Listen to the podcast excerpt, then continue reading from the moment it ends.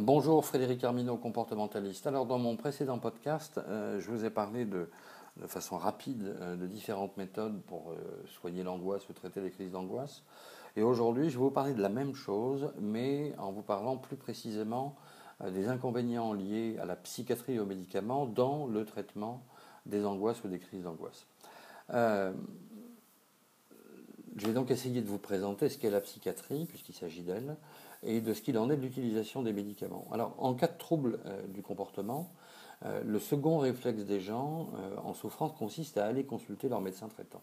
Le premier réflexe étant de s'arranger du problème comme ils le peuvent jusqu'à en perdre le contrôle. De façon pragmatique, alors que le médecin généraliste a peu de temps à consacrer à chacun de ses patients, ce professionnel médical va prescrire des médicaments pour soigner l'angoisse, puis, dans un second temps, vous adresser à un spécialiste qui est le psychiatre. Le psychiatre est un médecin, c'est-à-dire quelqu'un qui a fait plus de 10 ans d'études de médecine avec une spécialité, la psychiatrie.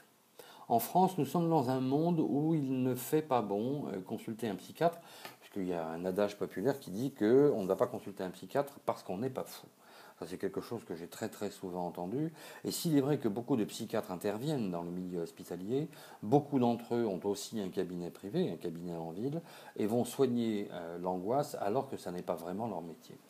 Les gens qui consultent en cabinet ne sont effectivement pas fous, du moins pas au sens auquel, au sens où ils auraient totalement perdu le sens des réalités psychosociales et que leur comportement serait dangereux ou pour eux-mêmes ou pour les autres. Et cette dernière phase étant la définition même de la psychiatrie. Alors lorsque vous souffrez d'angoisse ou de crise d'angoisse, votre médecin traitant va donc vous adresser à un psychiatre, de sa connaissance ou pas, de sorte à soigner vos angoisses au mieux, puisque c'est l'objectif ce ou cette psychiatre va entendre votre problème et s'atteler à soigner l'angoisse, c'est-à-dire qu'il va vous demander d'en décrire les symptômes. Et sur la foi des symptômes exprimés, ce spécialiste saura quel médicament il conviendra de vous prescrire. Et à vous la prescription d'anxiolytiques, d'antidépresseurs ou de somnifères pour soigner l'angoisse dont vous êtes victime. Alors en effet, ce même médecin psychiatre a pour vocation, avec votre aide, d'identifier un ou des symptômes et de vous guérir, d'où l'utilisation de médicaments.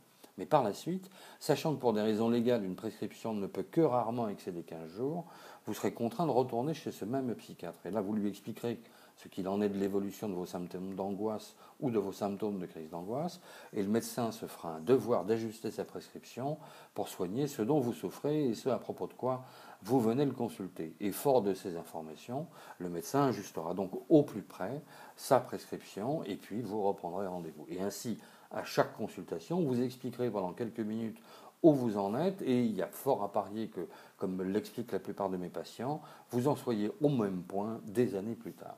Vous serez toujours en train de soigner l'angoisse ou vos crises d'angoisse des années après, la même à propos desquelles vous étiez venu le consulter des années avant. Alors, pourquoi allez-vous enrichir angoisse et crise d'angoisse en consultant un psychiatre? Eh bien, euh, ça c'est ce que j'essaie très souvent d'expliquer à mes patients. J'ai bien conscience que, en disant cela, je vais me faire beaucoup d'ennemis dans la profession des psychiatres, mais il est important que vous compreniez qu'un médecin psychiatre a pour seule vocation d'identifier vos symptômes et de vous prescrire des médicaments en conséquence. Son métier n'est pas de soigner l'angoisse, et en tout cas pas comme vous le pensez.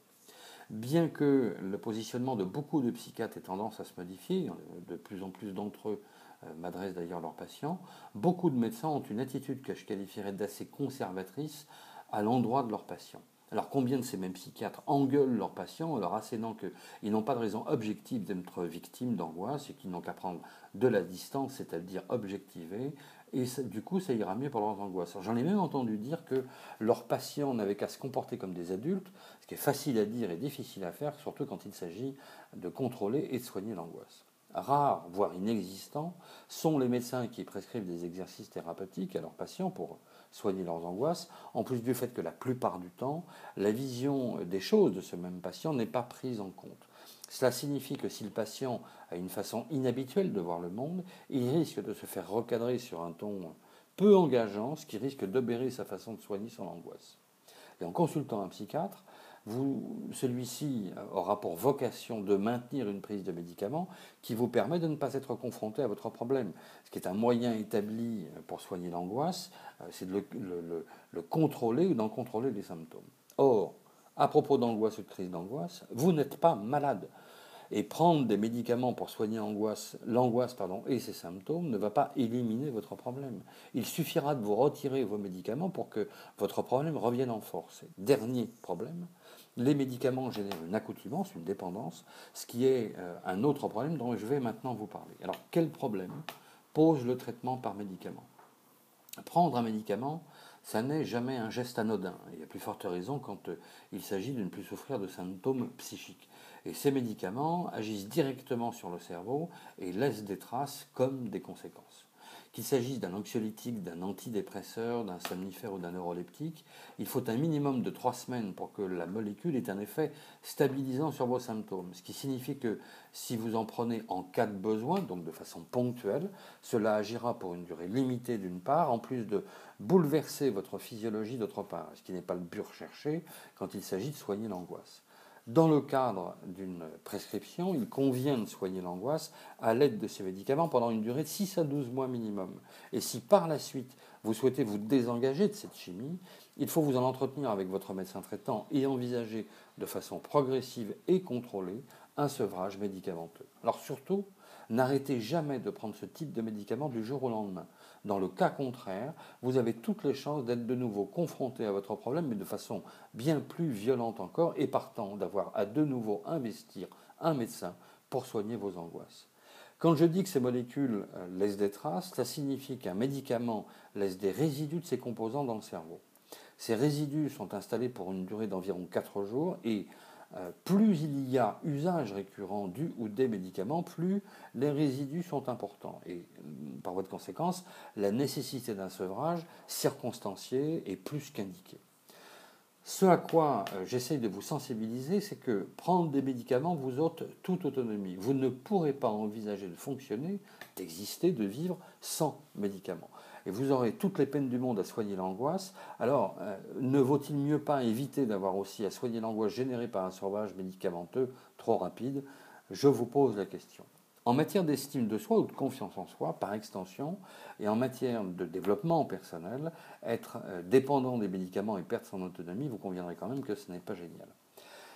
Le choix vous appartient. Il est bien compréhensible que de façon ponctuelle, vous preniez, comme on le dit communément, un truc pour soigner angoisse et crise d'angoisse. Mais si vous prenez ce truc, à chaque fois que vous souffrez, vous n'allez aucunement résoudre votre problème. Et par ailleurs, à force de prendre ces médicaments, vous risquez une accoutumance d'autant plus grande qu'à un certain moment, la dose que vous prenez depuis le départ deviendra insuffisante. Et il faudra donc consommer plus de molécules, voire associer la première avec d'autres, et ainsi de suite. Alors, est-ce qu'il y a des solutions à l'angoisse et aux crises d'angoisse autres que la psychiatrie et les médicaments? Ben Oui, bien sûr au sens psychiatrique du terme, vous n'êtes donc pas malade quand vous avez à soigner angoisse et crise d'angoisse.